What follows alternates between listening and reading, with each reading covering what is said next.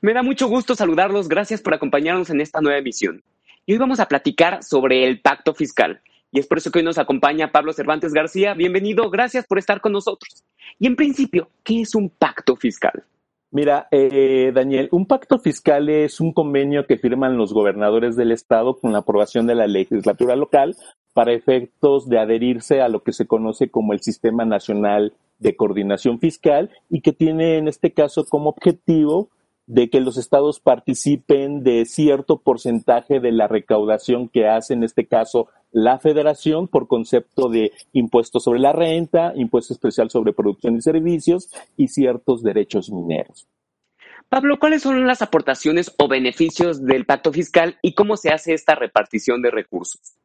Mira, eh, los beneficios que tienen el adherirse a lo que es el Sistema Nacional de Coordinación Fiscal en primera instancia es que a los habitantes o a los ciudadanos se les evite una doble tributación, que es un beneficio, pues yo creo que de los más importantes que, que da lo que es la adhesión a este pacto fiscal. Para los estados, pues obviamente es asegurar, en este caso, recursos para efectos de poder cumplir con sus fines estatales o municipales. ¿Esto qué quiere decir? Que los estados eh, van a ser eh, partícipes de, de, la recaudación que haga en este caso la federación. Y respecto a la propuesta, ¿se puede romper con el pacto fiscal como plantean algunos gobernadores? El pacto fiscal sí se puede romper, eh, sí, sí es posible. De hecho, es un mecanismo en este caso que prevé la ley este, eh, eh, nacional de coordinación fiscal, de que un gobernador sea libre para adherirse o para salirse de lo que es el pacto, pacto fiscal.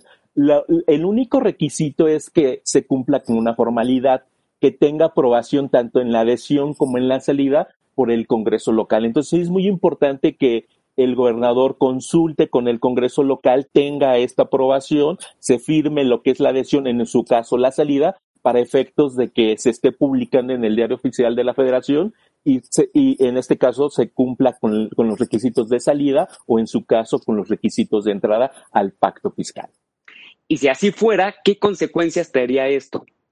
Mira, las consecuencias que pudiera tener de que un gobernador o un estado salga de lo que es el pacto fiscal, pues es de que ya no va a participar de los ingresos que le dé la, federación, el Estado tendrá que establecer sus propios ingresos, este, impuestos locales y una de las consecuencias también para los ciudadanos es que pudieran estar pagando a la mejor por una misma actividad un impuesto este, por dos veces. Esto quiere decir que le tendrán que pagar pues el impuesto sobre la renta o el IVA a la federación y a, y a la par pagar el impuesto local que establezca en este caso lo que es el Estado. Yo creo que esto será las consecuencias, pero el gobernador de alguna otra forma tendrá que eh, recurrir para tener los ingresos que dejaría de percibir por parte de la federación. Pues es muy importante conocer este posible escenario. Te agradezco, Pablo, por brindarnos esta información tan valiosa y gracias a ustedes por acompañarnos. Hasta la próxima.